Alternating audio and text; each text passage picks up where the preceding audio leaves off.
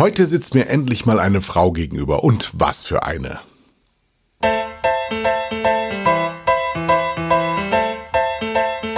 Das Festival der Liebe. Für die Ohren. Lebhaft, geistreich und einzigartig. Für viel Gesprächsstoff mit Herz. Von Tele 5. Sarah Lisa Vollm ist bei uns zu Gast im Festival der Liebe. Podcast. Wieso eigentlich? Weil ich Teil des Ensembles bin vom Von- Festival Ja. der Liebe. Genau, und die sitzt heute vor mir, liebe Zuhörer. Wir haben ja eine Flut von prominenten und großartigen, hochinteressanten Leuten. Das Festival der Liebe als Podcast ist ja eine Gesprächssituation mit Leuten, die Tele5 umgeben. Und jetzt haben wir es nach dem Herrn Fröhlich, dem Oberkellner aus dem Festival der Liebe in Bad Gastein, die Chefin, die heimliche. Erzähl doch mal was zu deiner Rolle im Festival der Liebe. Coco, meine Rolle ist die Chefin, die das nicht vorhandene Geld, die nicht vorhandenen Gäste und die äh, nur gering vorhandenen Probleme durch das Hotel wälzt und betreut und eigentlich eher eine kriminelle Vergangenheit hat und die im Hotelgewerbe zu vertuschen versucht. Also eine Personenwaschanlage. Quasi. Ja, das heißt, wir sind schon sehr nah an deiner Person dran. Du bist äh, die genialste Schauspielerin da, weil äh, du musst auch allen das Gefühl geben im Festival der Liebe in Bad Gastein, dass alles so ist, wie die es sich wünschen. Genau. Wir tun so, also ich sage auch immer, es könnten Gäste kommen. Ich tue so, als hätten wir einen total vitalen Hotelbetrieb. Und ich muss das so gut tun, dass die anderen es nicht in Frage stellen, obwohl gar keine Gäste da sind und auch nie Geld durch ihre Hände geht. Die Frage, die sich Zuschauer immer wieder stellen, ist, weiß der Concierge Serge das genauso wie du, dass das alles nur noch eine untergegangene Welt ist, die zu Tode verwaltet wird? Serge weiß mehr, als er wissen will. Das heißt, bei ihm ist es eher so ähm, Vertuschen vor sich selbst auch. Der weiß das, aber der hat das outgesourced an mich. Also ein schöneres Leben ist zu glauben, dass es schöner ist, als es ist. Genau. Das ist eigentlich ein schönes Rezept fürs Leben, oder? Ja, absolut. Ja. Man braucht nur jemanden, der dann für einen quasi dem äh, Sturm ins Auge blickt. Welche Person im Festival der Liebe ist deine Lieblingsperson außer deine eigene? Romy, das Zimmermädchen. Ja. Gespielt von, Sandra von Ruffin. genau. Und die finde ich ganz äh, bezaubernd. Also in echt. Ist sie Aber sowieso? auch als äh, Romy. Ich finde, das ist eine ganz tolle Figur, die so Die ja, ist nerdy ist. so auch. unheimlich schlau, dass die das dann auch alles weiß. Ja, aber die hat, ist in ganz anderen Sphären unterwegs. Die ist Also viel zu wolkig, um, um die, die Realität beschäftigt wahrzunehmen. sich wirklich mit so, Der Herr Fröhlich, der Oberkellner, weit in den 80ern, ist auch viel zu schlau, ist aber schon ein wenig gedankenkrank. der hat auch einfach, der ist wahrscheinlich der pflichtbewussteste, das muss man ganz klar sagen. Also der, das Silber wird nie benutzt, aber 80 Mal poliert. Ist aber der sehr ist tüttelig geworden in So letzter in Zeit, ne? seiner, ähm, in seinen Aufgaben, dass er, glaube ich, sich darauf konzentriert. Ja. Also eine hochsympathische Truppe, die jetzt, wie gesagt, in ihrer Grundformation für den Grimme-Preis nominiert ist, was uns sehr überrascht hat, aber auch sehr glücklich macht. Ja, sehr. Das ist irgendwie gut. Grimme-Preis ist gut. War dein Wunsch, War mein Wunsch. dein Lieblingswunsch. Finde ich ganz. find Was ich kann jetzt schön. noch kommen? Oh Gott, viel. Es, ist, es kann ja immer noch so äh, viel kommen. Ich bin ja auch, es hält auch immer nur relativ kurz. Ich freue mich immer über so Dinge. Und dann geht das so zwei Tage, wo ich denke, ja gut, dann können wir da jetzt mal so einen Haken machen. Und dann denke ich mir, gleich, ja, aber das wäre jetzt auch noch schön oder besser. Also mir würden noch viele Dinge einfallen. Die Sarah Lisa Vollm, wenn man mit anderen über dich spricht, ähm, hat eins immer bei allen, die ist so toll. Bei allen, Männern wie Frauen, alle sagen, die ist so toll. Was stimmt an dir nicht?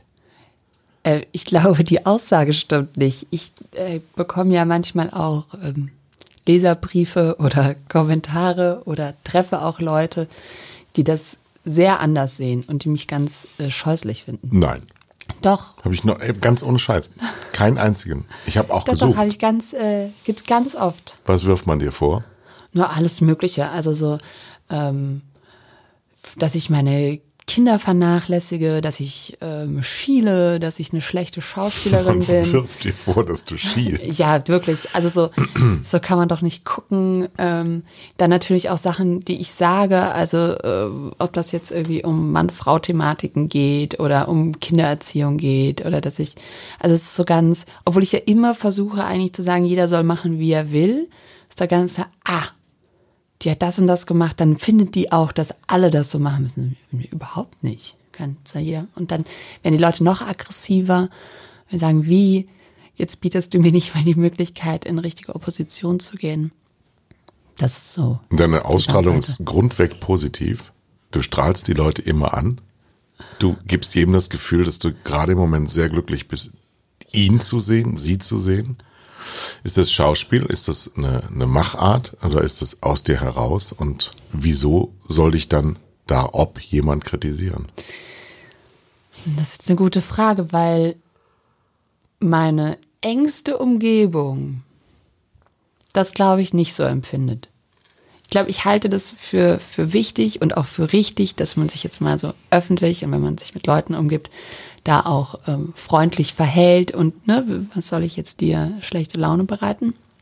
Und wenn ich dann so nach Hause komme oder ins Büro komme, bin ich eigentlich schon eher als äh, Pessimist, als schlecht gelaunter Pessimist verschrien, der eigentlich immer nur der Meinung ist, dass alles schlecht läuft. Und das ist äh, eine interessante Diskrepanz, die ich da auch äh, wie ein Außenstehender beobachte und noch nicht durchschaue. Du bist Mutter von vier Kindern. Ja, Du bist 34 Jahre alt. ja, Du bist Schauspielerin. Du bist Autorin. Vielleicht auch Drehbuchautorin. Du bist auf jeden Fall Produzentin. Du bist Ehefrau. Du bist Freundin. Du bist Tochter von sehr jungen Eltern. Du bist selber sehr jung. Ähm, was stimmt denn da jetzt nicht? Irgendwas ist doch da nicht gleichmäßig. Also was ist die wichtigste Rolle in deinem Leben momentan?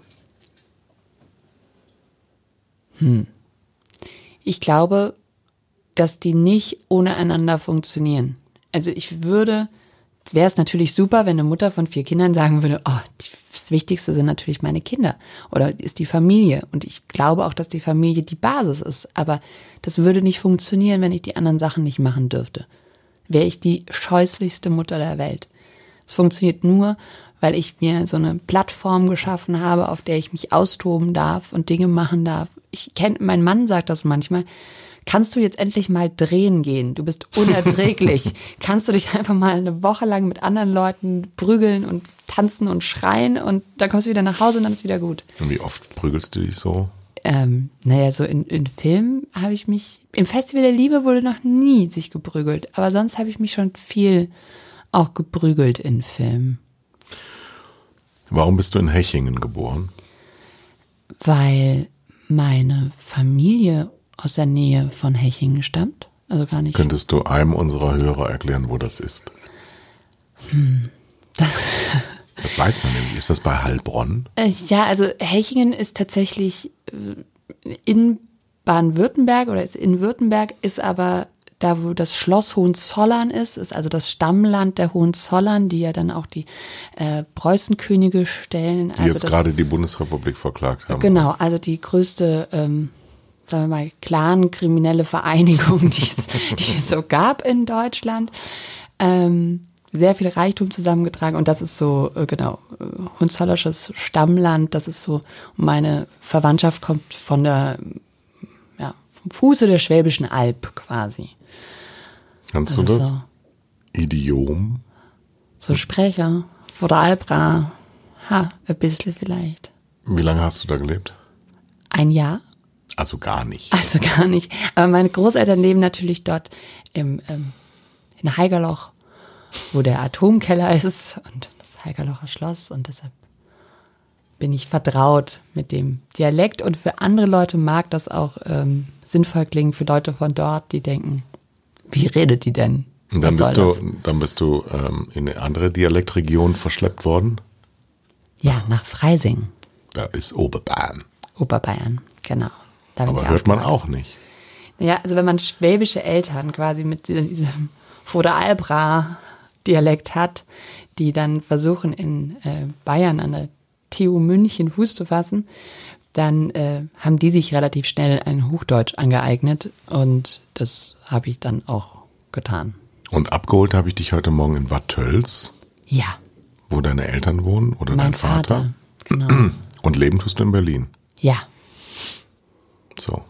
Und wenn du es dir jetzt aussuchen könntest, würde ich auswandern? wohin? Ähm, das ist so, so ein Klischee natürlich, aber ich glaube, ich würde wahnsinnig gerne und gar nicht, weil ich das als Stadt so toll finde, sondern weil da so viel passiert von dem, was ich mache, würde ich sehr gerne zumindest für eine Zeit mal in New York oder in LA leben. Ich finde, ne, ich mache ja auch viel im, im Kunstbereich und da ist einfach so viel los. Da Ach, arbeiten einfach Kuratorin so, bist du ja auch Da noch. arbeiten so viele Leute, mit denen man gerne arbeiten will und da sieht man so viele Dinge und da wird einfach das gemacht, was man auch so bewundert und das ist jetzt so ein Klischee natürlich. Aber irgendwie finde ich, fände ich das spannend, fände ich gut. War dein Weg, der ja noch gar nicht so lange ist in deinem Alter, ähm, vorgezeichnet? Wusstest du, dass du das so wirst? Ich wusste nur, dass ich das will. Ich hatte aber keine Ahnung, wie das funktioniert, also wirklich null.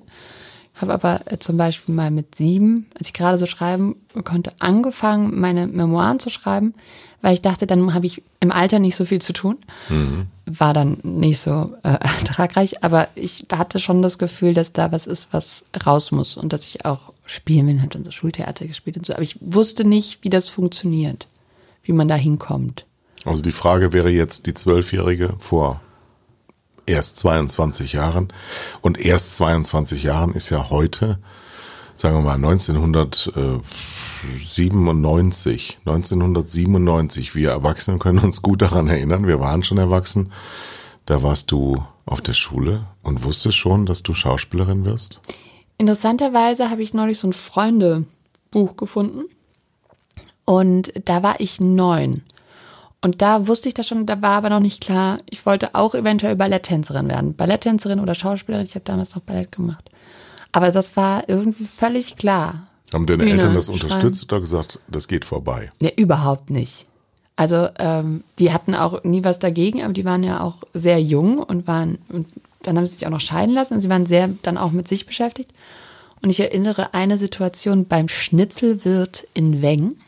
Wo ist das? Das weiß ich auch nicht mehr genau. Ich weiß nur, es gibt einen Schnitzelwirt in Weng und da gibt es unfassbar viele unterschiedliche Schnitzel mit verschiedensten Panaden. Ich hatte einen Schnitzel mit Cornflakes-Panade. Ich weiß das wie heute, ich fand das super damals. Und dann habe ich das zu meinem Vater gesagt, dass ich gerne Schauspielerin werden würde. Woraufhin er mir erklärte, dass ich ja wirklich überhaupt nichts könnte, was man dafür bräuchte. Nicht reiten, nicht fechten, nicht singen und überhaupt alles, was an dieser Otto-Falkenberg-Schule notwendig wäre. Ich hätte es überhaupt nicht drauf und eigentlich wäre ich jetzt auch schon zu alt, um diese Dinge noch zu lernen. Das wird nichts. Ähm, kannst du auch nicht. Vergiss es. Und dann habe ich das auch nie wieder gesagt zu jemandem, bis ich schon, äh, bis ich das erste Mal schwanger war. Dann habe ich das zu meinem Mann gesagt, weiß ich auch noch wie heute im, im Auto vor Edeka auf St. Pauli. Habe ich gesagt, ich will doch Schauspielerin sein. So lange hat es gedauert, fast äh, zehn Jahre. Elf Jahre. Andere würden aber ihr ganzes Schicksal darauf zurückführen, wenn der eigene Vater einen so disst. Ja, ja, klar. Also es muss schon wehgetan haben. Ja, aber das ist natürlich, also ich, m- m- ist immer die Frage, wie geht man dann um mit sowas? Ich glaube, ich bin in der Tendenz aus so einer negativen Energie heraus auch getrieben. Also ist resilient. So, wenn Das Absagen sind so, ja. ah, okay, gut. Nee, das stimmt. Moment, das so sagst und du jetzt, da komme so. ich gleich drauf. Ja. Ich habe deine Texte gelesen. Das Ja. stimmt nicht. Absagen sind keine Motivation, sondern Absagen sind Absagen. Das stimmt, aber sie sind heute eine Motivation. Also Dinge äh, dann nicht fallen zu lassen. Aber das muss man natürlich lernen. Das erste Kind kam mit, An meinem 24. Geburtstag. naja, also eigentlich, also früher wäre es ganz normales Alter gewesen. um Absolut. Kinder Meine. Mutter sagte an meiner Hochzeit, ähm, also dann für die Verhältnisse in unserer Familie relativ spät Mutter geworden bist. Also Die Frage des Verhältnisses. Und dann ähm, bist du, aber davor bist du in die Fänge von Klaus Lemke geraten. Ja. Wie kam das? Ähm, Ein Freund des Hauses. ganz ehrliche Geschichte, die ich eigentlich noch nie erzählt habe, außer dann auf diesem äh, Imperfections-Account und jetzt das erste Mal jemandem erzähle. Weil es äh, wird ja immer behauptet, wir hätten, ist ja auch so eine schöne Legende, ich wäre bei HM entdeckt worden. Das stimmt aber gar nicht. Als Verkäuferin. Ja, ich habe wirklich ein. Ich saß in Münster in einer destruktiven Beziehung und dachte, wenn ich jetzt nicht bald äh, nach Berlin oder Hamburg ziehe, dann wird es nie was mit der Schauspielerei. Da habe ich mir ein Buch gekauft, das heißt Komm zum Film. Und da stand drin, wie man der perfekte Komparse ist. Da warst du 21. Ja, da war ich genau 20 mit da. Und dann habe ich mir dieses Buch gekauft und dann bin ich nach Hamburg gezogen und dann habe ich alle Komparsenagenturen angerufen und dann war ich ähm, Komparsin bei ähm, Spotry mit Kai Pflaume Bei und was? bei so einem Spot mit Kai Pflaume. Es war Werbespot. So, ja. Und da habe ich einen Schauspieler kennengelernt und ähm, Kennt man den den? habe ich dann Timo Jakobs. Und der hat mir dann äh, sein, nee, andersrum, ich habe dem dann meine Nummer gegeben und dann hat er mich angerufen zwei Wochen später und gefragt, möchtest du in einem Spielfilm mitspielen? Und dann habe ich Klaus Lemke getroffen und dann habe ich ähm, Finale gedreht mit ihm, Das ähm, zwei Monate später. ist jetzt so stichpunktartig. Das kann ja so nicht gewesen sein. Also die erste Frage, die ich habe, eine 20-jährige mittellose Fräulein sagt, ich ziehe jetzt nach Hamburg. Dafür braucht man ja Geld. Ja, ich habe ja gearbeitet. Also Wo? Bei H&M. Nee, bei H&M habe ich nur ganz kurz, ich habe ja in Ha- Münster gearbeitet, wo ich vorher gewohnt habe. Ähm, in, Du hast äh, der Liebe wegen in Münster gewohnt. ja, der Liebe Sonst wegen. gibt's ja eigentlich keinen Grund nach Keinen Münster Grund zu für ziehen, Münster, außer muss ich leider ehrlich sagen. Ja, nee. Ähm, es war der Liebe wegen. Wie lange war das? Zwei Jahre? Das ist schon länger Ja. in dem Alter, ne? Ja, ja aber ich, ja. Also so schlimm kann es ja nicht gewesen sein. Es war dann nur schlimm am Ende. Man denkt ja immer, das wäre dann immer schlimm gewesen, aber es Nee, war nee. ja gar nicht immer schlimm. Doch auch, aber Neigst du zu manchmal will man Beziehungen? ja auch, dass man das schlimm ist. Ich neige wahrscheinlich, ich neigte auch zu schlimmen Beziehungen. Bist du hysterisch? Ich bin ähm, Alles. ungeduldig, hysterisch, streitsüchtig, aggressiv. Alles, was man bei dir nie merkt, wenn man dich kennt. Ja, Das heißt, das Einzige ist, wenn, wenn du nicht liebst, dann ist es okay. Und wenn du liebst, ist es eine Katastrophe. absolut. Ach du lieber Gott. Wahrscheinlich ist es so, ja.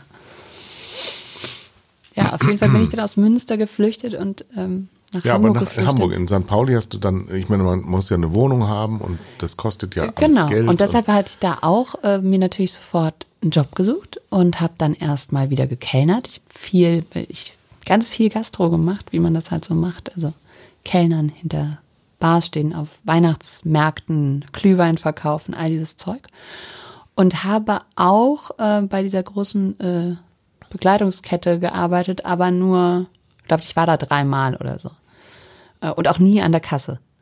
Und ich war so diese, diese armen Leute, die ähm, diese Berge wegsortieren müssen, die die Leute nach der Umkleidekabine einem so hinwerfen und die dann nicht mehr auf Bügeln sind und die schon so nach altem Schweiß stinken und so. Nee. Und die man dann so, doch. Hier nur einmal angehabt. Ja, aber schon 50 Leute hatten das schon einmal an. Leute. Es ist wirklich ganz, und ich habe vorher in einem ganz tollen Bekleidungsgeschäft gearbeitet in Münster.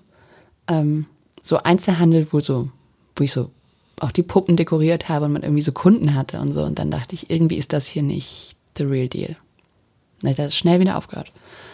Und dann hat Blemke aber sowieso gesagt, hör mal zu, du musst jetzt eh Hat alles der Digger und zu dir gesagt? Digga, das ist alles scheiße, was du machst. Ja, oder Cowboy. Ja. Oder Baby. Was, was, wie, Mal wie, so, also so. wenn eine 20-jährige ähm, junge Frau auf Klaus Lemke stößt, was passiert da?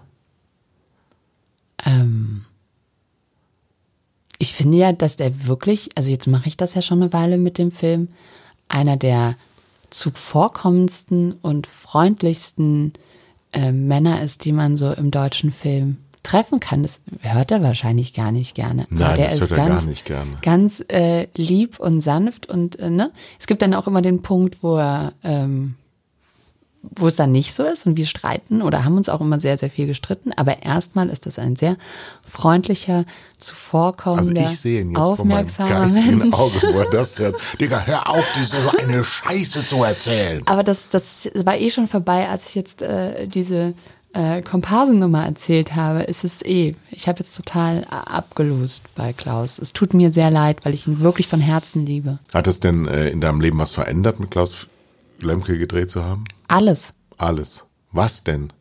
Ich glaube, ich habe ähm, da einen Platz gefunden, wo ich, also ich habe das, man träumt das ja davon, ne? Man träumt ja davon, wenn man so klein ist und keine Ahnung hat, wie das geht und man will eigentlich zum Film oder irgendwie ähm, zum Ballett oder ne, man will das.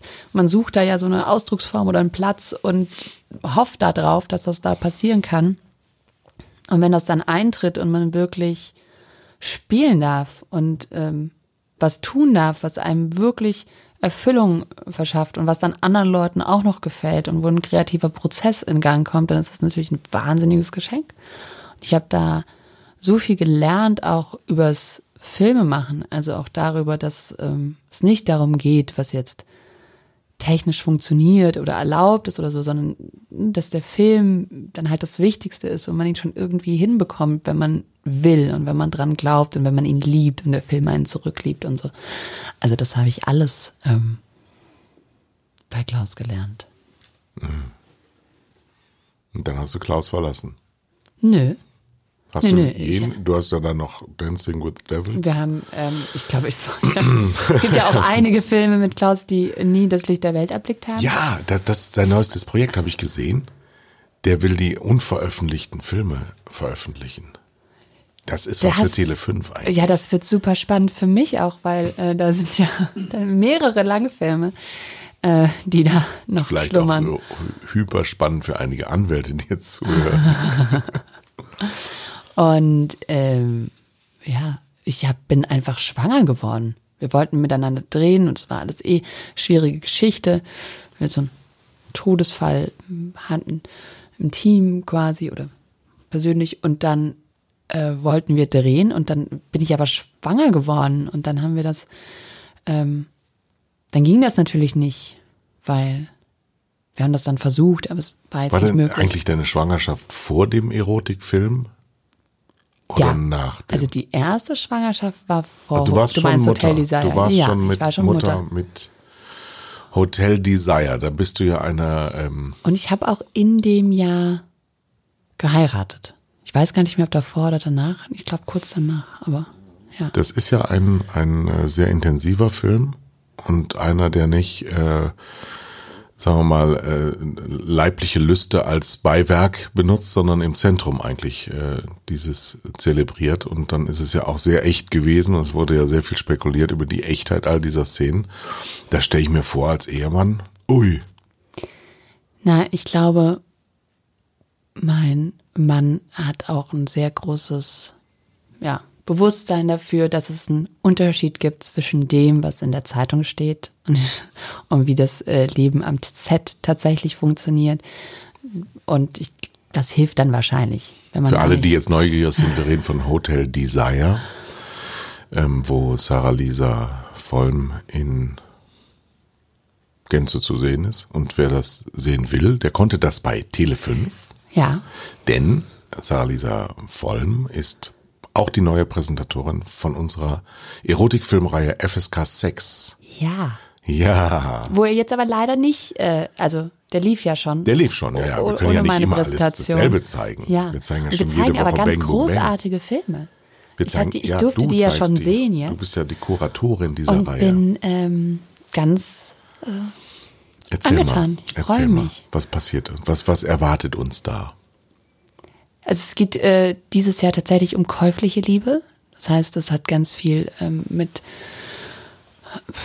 Prostitution in unterschiedlichen Formen zu tun. Äh, Jetzt ein bisschen die Frage ist, wie, inwiefern ist Prostitution käufliche Liebe? Aber das ist alles, was wir auch so ein bisschen erörtern werden. Moment. Das musst du mir erklären. ja, ist ja immer so die Frage, ist das nur Sex, ist das Liebe, ist das, also ich finde, das ist so ein äh, großes Spannungsfeld auch, dem wir uns jetzt gerade so in der Vorbereitung auch, auch nähern. Prostitution ist käuflicher Sex. Ja, Ja. genau. Aber wir haben diese Filme und trotzdem geht es aber eigentlich um käufliche Liebe und das ist das Spannungsfeld, in dem wir uns hier gerade bewegen. Und es gibt auch Filme dazwischen, wo wir tatsächlich auch merken, hm, da geht's äh, ganz lange überhaupt nicht um Sex, sondern um was ganz anderes, was sich die Leute kaufen. Aufmerksamkeit, dass jemand zuhört, dass jemand da ist, dass jemand sie vielleicht mal in den Arm nimmt oder dass da auch so eine Art Beziehung entsteht zwischen einem Prostituierten oder einer Prostituierten und, und einem Freier, der einfach so über Jahre kommt und das auch so mitbegleitet. Aber die Rollen sind ja ganz klar vergeben. 99,9 Prozent Männer, die kaufen und 99,9 Prozent Frauen, die gekauft werden. Das stimmt und trotzdem haben wir in der Reihe auch einen Film, wo wir ähm, einen Mann haben, der seine Dienste anbietet und deshalb Probleme hat mit dem Mann, den er eigentlich liebt, weil der zwar eine offene Beziehung will, aber nicht will, dass sein Partner sich prostituiert. Nachvollziehbar. Das finde ich auch sehr spannend. Also der sagt so, ja, ich würde schon gerne noch mit fünf anderen schlafen in der Woche, aber dass du dafür Geld nimmst, finde ich falsch. Ist das eigentlich immer noch ein gesellschaftlich äh, spitzes Thema, Erotik im Fernsehen? Erstaunlicherweise ja. Und ich habe auch das Gefühl, dass wir im Moment eher wieder in einer deutlich brüderen Zeit leben. Also so mein Eindruck. Ich hatte das Gefühl, wir hatten schon mal mehr ähm, Platz und Freiheit da. Ja, also auch so was so. die Werbung anbelangt oder wie Magazine damit umgehen oder so. Und das ist gerade, wir merken das ja auch mit den mit Social Media, also was wir also bei einem Projekt wie dem Fickefuchs oder so, was wir da an Sperren bekommen und an das geht nicht und das geht nicht und dann äh, Plakate verboten werden und oder auch Ich also muss den Hörern ganz kurz erklären, dass du als Produzentin den Ficke Fuchs hergestellt hast, der auch bei Tele 5 lief im letzten Jahr. Ähm, nee, nee, also Sarah Lisa Vollm darf auch bei der ARD äh, Filme ausstrahlen, aber Tele 5 greift immer zu, wenn sie was macht. Ähm, ja, es stimmt so, was du sagst. Ich habe nämlich gerade letztens den bewegten Mann gesehen mit Till Schweiger, der erste große Film mit Till Schweiger. Und da sind, da, da bringen die Sprüche und Schoten, die heute undenkbar wären. Also wir waren vor 30 Jahren wesentlich weiter, was die Umgehensweise, auch diese, dieser Fatalismus mit Sex, weil meine Generation ist ja AIDS äh, geprägt, ähm, dieses ähm, sehr schnell auch diese Homosexualität, die dann erstmalig thematisiert wurde, die wurde sehr rough äh, klargestellt, weil für die Gesellschaft war es eigentlich kein großes Thema, dass es Homosexuelle gibt. Das wussten alle, aber es hat nie jemand drüber gesprochen. Und dann plötzlich brach das alles so auf. Und mittlerweile zehn Jahre später nach den nach den äh, Social Media Ergüssen, in denen wir leben, und wir ständig überwacht werden und uns überwachen lassen, wer wieder was wie falsch formulieren könnte, ist halt so eine so eine so eine Schutzhaltung, so eine Schonhaltung, auch verbal äh, in die Gesellschaft eingekehrt, die äh, tatsächlich wieder 50er Jahre ist, ja. Wir sind total prüde. Auch in der Werbung. Früher, Total. früher war Werbung richtig sexistisch. Heute ist sie langweilig. Nicht, dass äh, es nur aufregend kann, wenn es sexistisch ist, aber da ist eben so viel Desavouierung drin, weil ja ähm, diese Debatten auch den Frauen schaden. Also alles, was beschützt werden soll, darf sich dann auch nicht mehr so frei bewegen, wie es das selber möchte. Und dieses Freihändige, das ist ein bisschen verloren gegangen. Ja, und ich glaube, das ist wirklich so ein.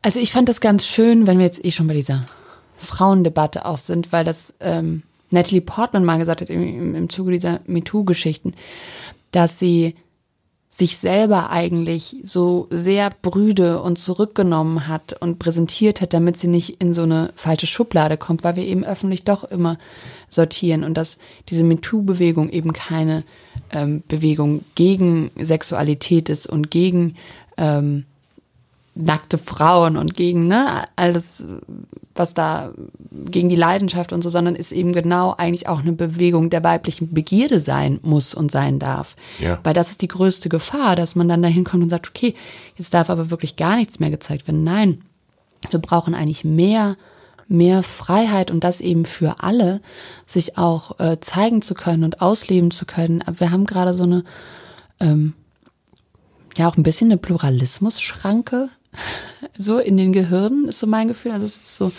man ist so in seiner Gruppe und in der muss man sich ganz stark einsortieren und es ist sehr schwer zu akzeptieren, dass die anderen auch ähm, sich mitbewegen. Also es macht mir gerade eigentlich so fast die größte Sorge oder das finde ich so am unangenehmsten. Das kommt ja aus deiner Branche, diese MeToo-Bewegung. Weil eben so ein Monster wie Harvey Weinstein, der so alle Klischees bedient, die man nur bedienen kann, eben so nach oben gespült worden ist und es eben von den Medien aufgerissen wurde und eben ganz viele Nicht-Klischee-Verhalten eben zugedeckt werden, weil man darüber gar nicht mehr ähm, aufgeklärt sprechen kann, weil immer sofort so eine Klatsche kommt, immer so, immer so, du wirst immer so, so hingedreht an, an so eine Wand, wo du gar nicht hingehörst. Aber es gehört eben zur Diskussion dazu. Und wenn tabuisiert wird in, in äh, Diskussionen, dann kommst du nicht weit mit einer Diskussion, dann kannst du sie auch sein lassen. Und das ist, glaube ich, etwas, was passiert ist. Ja, wird wir, nicht wirklich diskutiert. Ja, und wir verlieren natürlich auch diese ähm, Zwischentöne. Ne? Es ist immer so, okay, in welcher Ecke stehst du jetzt? Also das ist wie, ähm, wir haben das ja bei ganz vielen Sachen. Veganer oder Fleisch. Es gibt ja tausend. Ja, aber ich stehe gar nicht in der Ecke. Ja, genau. Es gibt ja tausend Formen dazwischen. Aber es ist so, definiere dich. Hm. Bist du in dieser Gruppe oder bist du in dieser Gruppe? Hm. Und dann werde ich dich auch entweder mit Dreck bewerfen oder lieben. Du und das ist ja auch zum Beispiel Aufgabe von Kultur und als ausdrucksstarkes Momentum ist eben der Film ganz wichtig ähm, die dagegen vorgehen. Wenn ich jetzt eben als Beleg für die Lockerheit der 90er Jahre den bewegten Mann nehme, ist das ja das beste Beispiel dafür. Also es gibt Kommunikationsformen, die heute nicht mehr bedient werden. Es gibt nicht den Film dagegen aus dieser Zeit. Wir hatten das letztens, habe ich hier mit einem Kollegen von der Bunten gesessen und ähm, wollten mal besprechen, wer sind eigentlich die Stars von heute? Wer sind eigentlich die Glamourösen? Ob das jetzt Deutschland ist, mhm. weil jetzt hier gerade in diesen Tagen die Filmwoche in München ist und die Preisverleihungen wieder Filmball und alles Mögliche und Hannelore Elsner gestorben ist und so diese ganzen großen alten Diven, wo aus Schuhen Champagner getrunken wurde. wo, wo ist das heute noch? Ähm, kann es für Deutschland aber gar nicht so ganz sagen. Ich wir haben auch nicht so einen Star-Kult. Die Franzosen haben das viel mehr. Ja, die haben auch eine andere Kinokultur. Die, die haben eine andere pflegen Kinokultur das ja auch viel und die mehr. haben auch wirklich, die, die bauen auch wirklich so ihre Stars auf und da würde mir jetzt auch bestimmt jemand einfallen. Ja, aber von früher, also wir hatten genau das gleiche Thema, jetzt müssen wir das gleiche Gespräch nur mit einem anderen Partner führen. äh, so dieses Super Vibe Nummer, äh, diese diese es war schon da, dass da Frauen waren, ob es eine Katja Riemann war oder eine Ferris war oder die etwas jüngere Berben war, das sind alles so so femme fatale, das ich wüsste jetzt nicht. Es macht Fernsehen das kaputt? Das weiß ich nicht. Vielleicht hat sich auch so das ähm, Frauenbild ein bisschen verändert oder die machen jetzt auch andere Sachen, aber ich würde vielleicht so, wenn wir über deutsche Stars sprechen, so. Caroline Herfurth ist natürlich so ein deutscher Star, ne? Also die ist wirklich erfolgreich. Die kennen, glaube ich, auch extrem viele Leute. Und die hat natürlich so ein, aber die, ja, die funktioniert auch nochmal anders. Ne? Die ist, ist, auch Regisseurin, die macht auch noch so da ihre Sachen. Aber die würde ich jetzt schon als okay. wirklichen Star. Ja, die lasse ich jetzt sehen. mal durchgehen. Ja. Alles klar. So, wo waren Und wir? Und vielleicht, mh, äh, Jella Hase. Noch Ja, die habe ich auch genannt, aber die ist natürlich jetzt nicht so glamourös, sondern oh, ist ja eher so patent. Auch. Nee. Ist die glamourös? Die ist schon das auch glamourös. Nicht so mit, vielleicht ja, vielleicht auch, guckst du auch nicht mehr so. Ich gucke nicht mehr, nee. Ja, ich finde, Jella Hase kann schon sehr, die hat eine sehr große Bandbreite, ist eine tolle Spielerin und ähm, ist auch sehr glamourös. Doch. So, jetzt sagst du jetzt mal, äh, ich bin ja ein Mensch, der sein Leben damit immer ausgestaltet, dass er erstmal an die beste aller Welten denkt. Wir stellen uns jetzt mal einen Film vor und du bist die Produzentin und es gibt keine Begrenzung in den Budgets. Was würdest du drehen? Oh wow.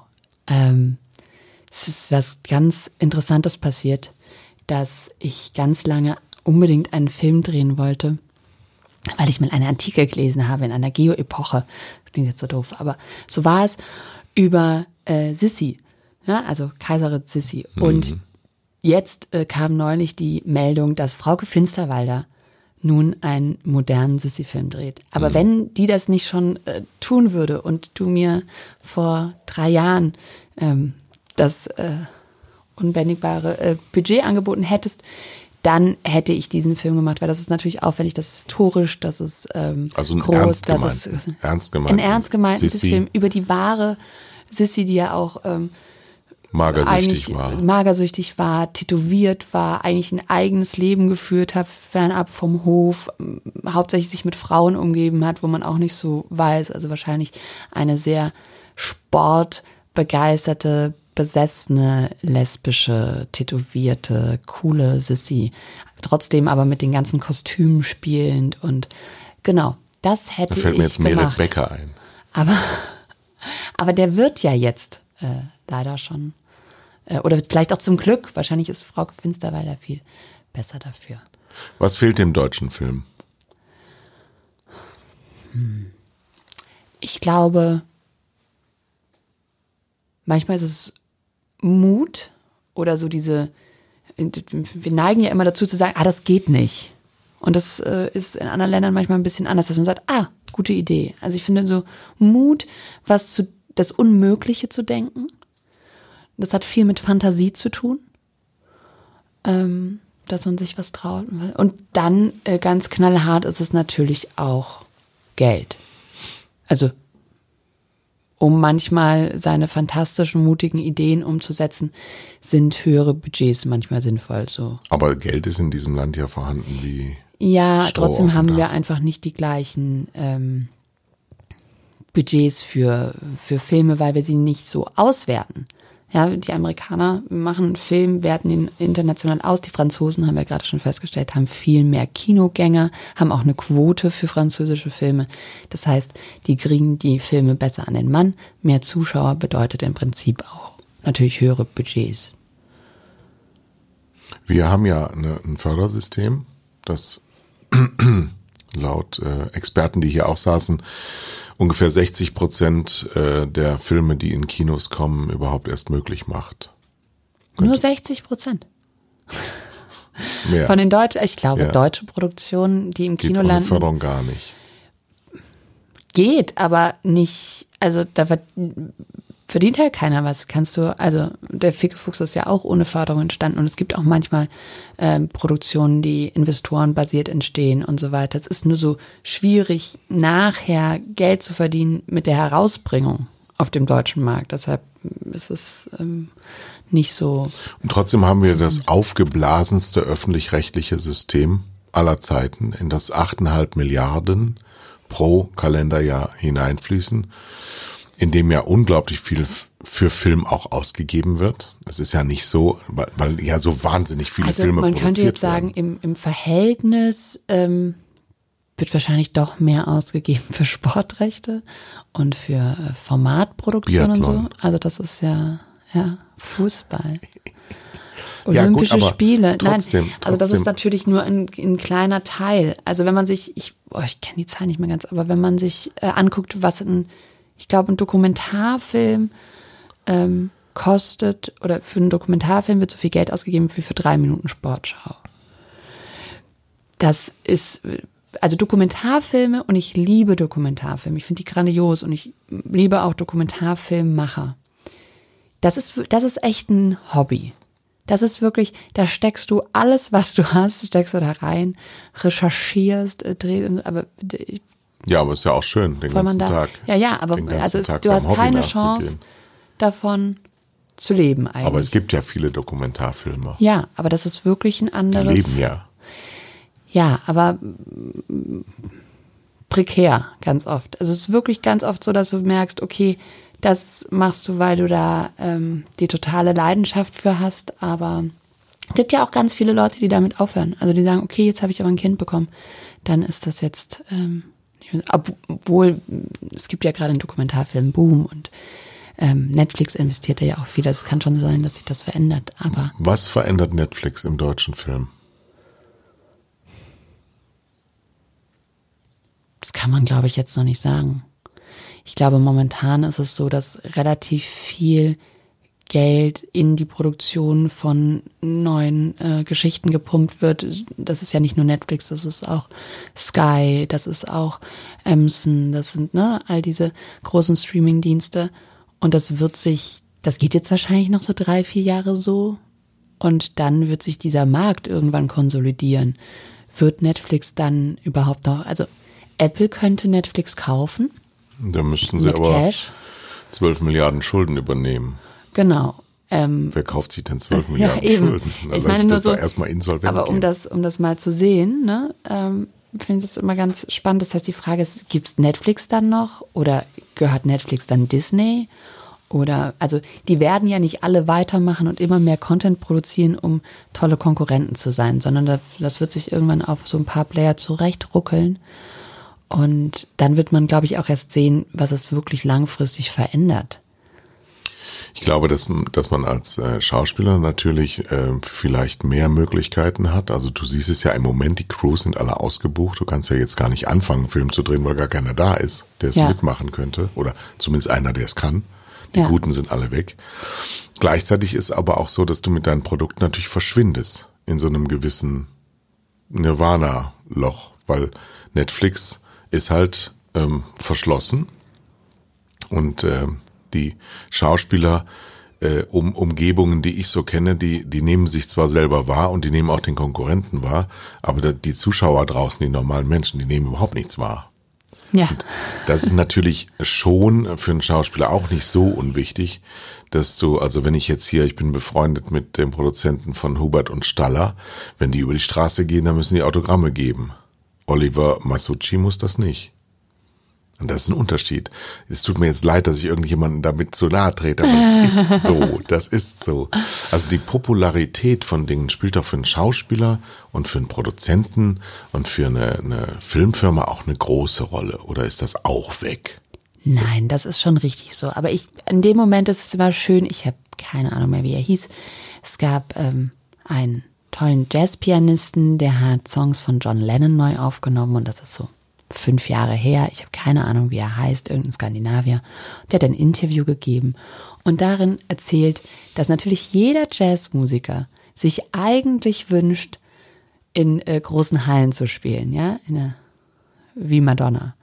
Aber dass man an irgendeinem Punkt akzeptieren muss, dass man Jazzmusiker ist mhm. und dass das das ist, was man liebt, was man kann, wofür man gemacht ist und das deine Ausdrucksform ist.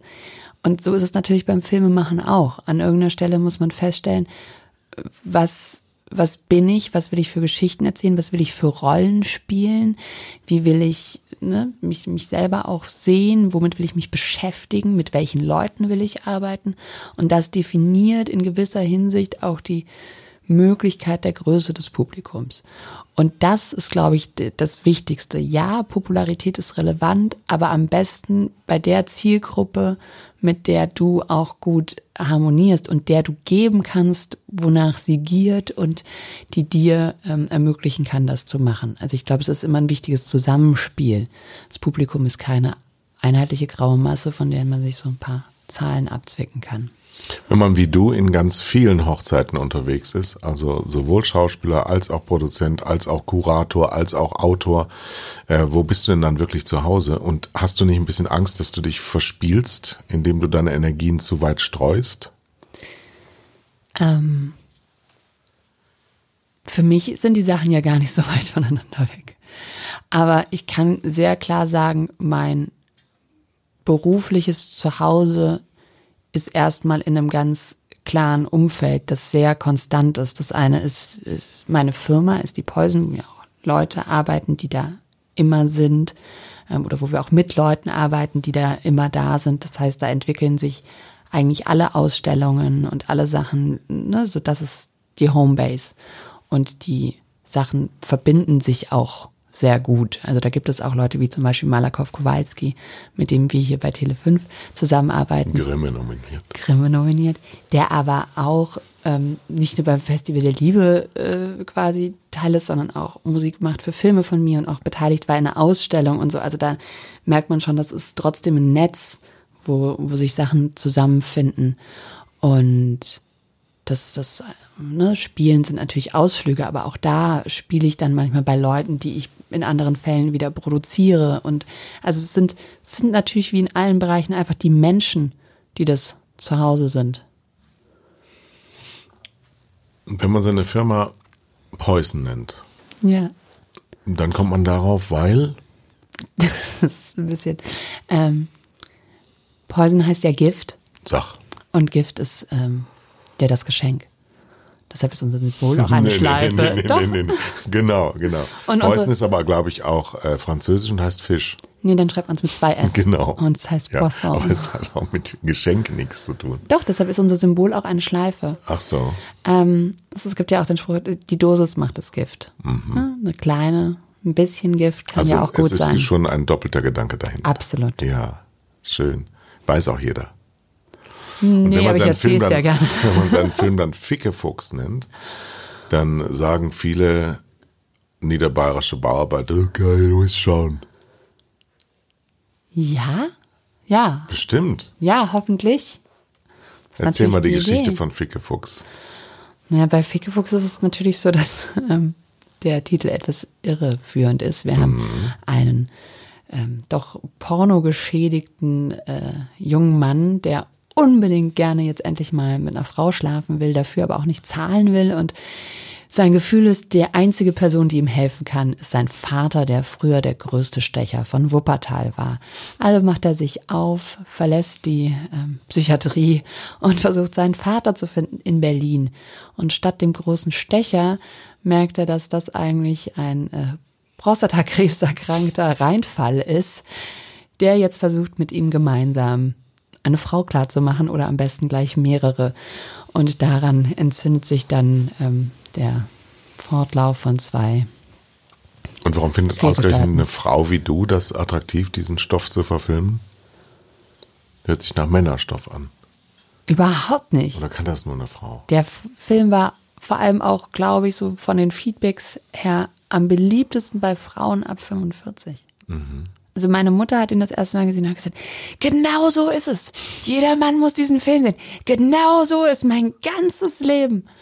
Und wirklich, das ist so, ähm, das war spannend, einfach da so äh, reinzugucken und die aber auch ernst zu nehmen in ihren Bedürfnissen natürlich und gleichzeitig zu sagen, oh Gott, die muss man immer aushalten, diese Typen, weil die sind Schlicht. ja da. Es ist sehr schlicht alles. Und ähm, das ist, glaube ich, das Spannende daran. Ich will ja was, ich will ja was lernen, wenn ich einen Film mache. Also so geht mir das. Ich bin sehr neugierig. Also wenn jemand kommt und ich denke, wow, davon habe ich noch nichts gehört oder das habe ich nicht verstanden.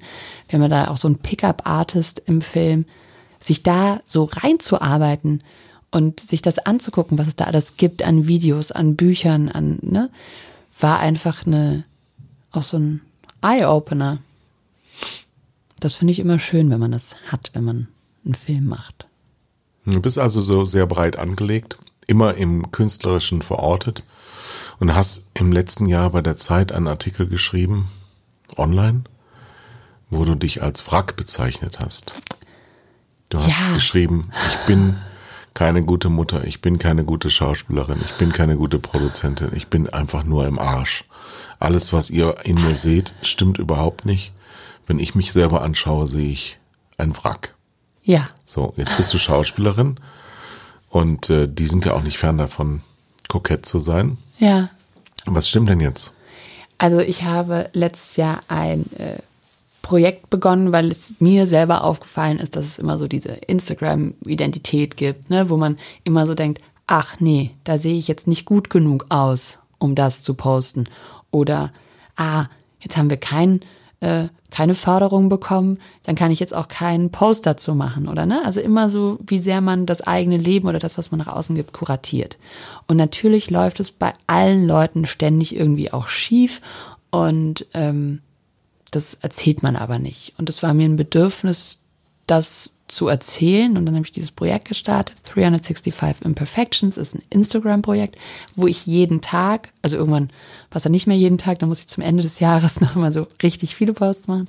Aber es gibt 365 Scheitergeschichten, wo auch so das, was in diesem Zeitartikel angerissen ist, alles thematisiert wird. Wie das halt ist, wenn man morgens aufwacht und das Baby drei Haufen auf den Kinderzimmerfußboden gekackt hat, wie das ist, wenn man die dritte Förderabsage in Folge nicht bekommt, dass man halt manchmal irgendwie mit seinen ähm, mit seiner Rosacea kämpft oder nicht mehr in irgendwelche Mit Klamotten passt. Rosacea.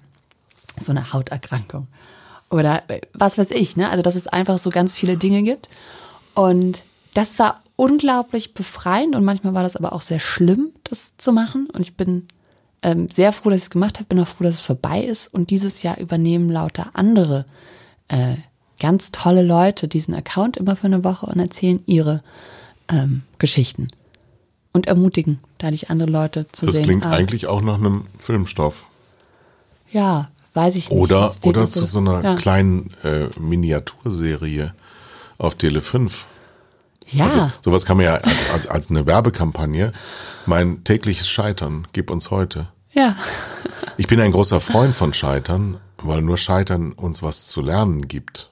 Absolut. Und es Erfolg ist ja auch aus gar Erfolg nicht, kann ich nichts lernen. und es ist ja auch gar nicht schlimm.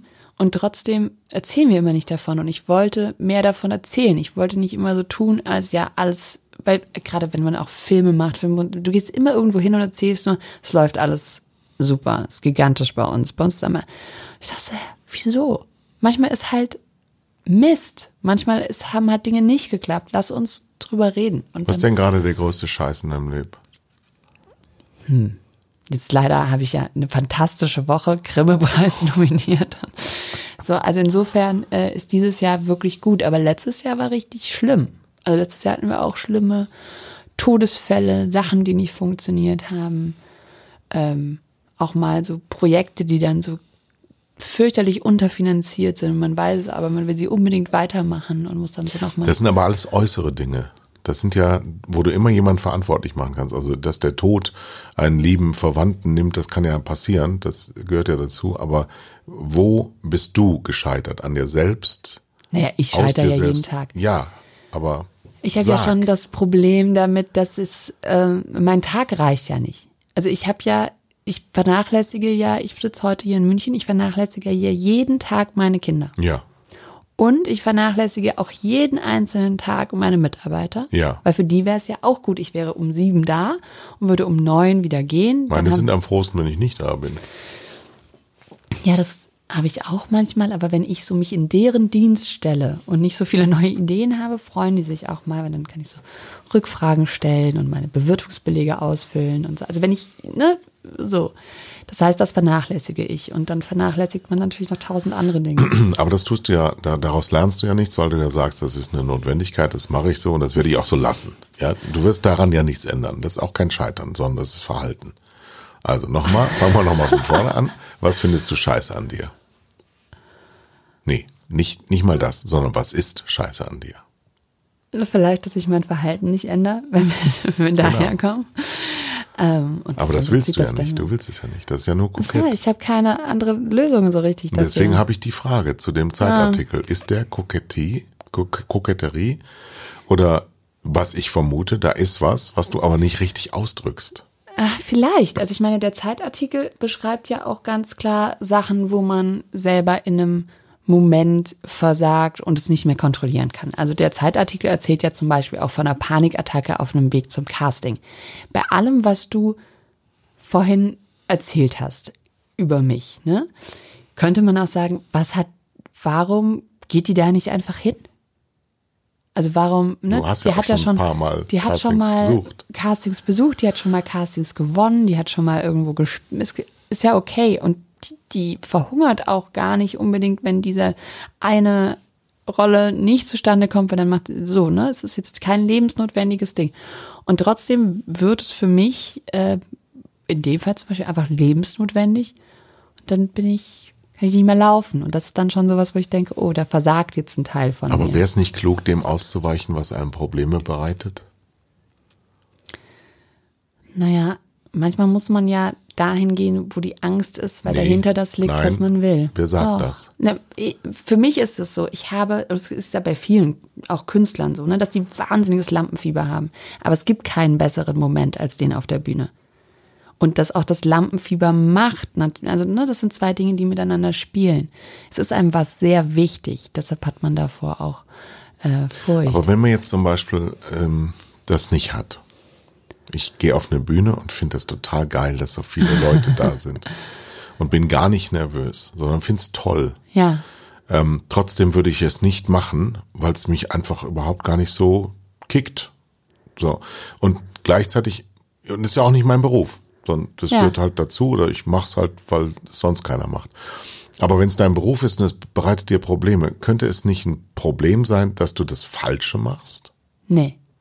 Weil Nein. ich weiß, dass ich das Richtige mache. Ich habe außerdem auch Angst bei was anderem.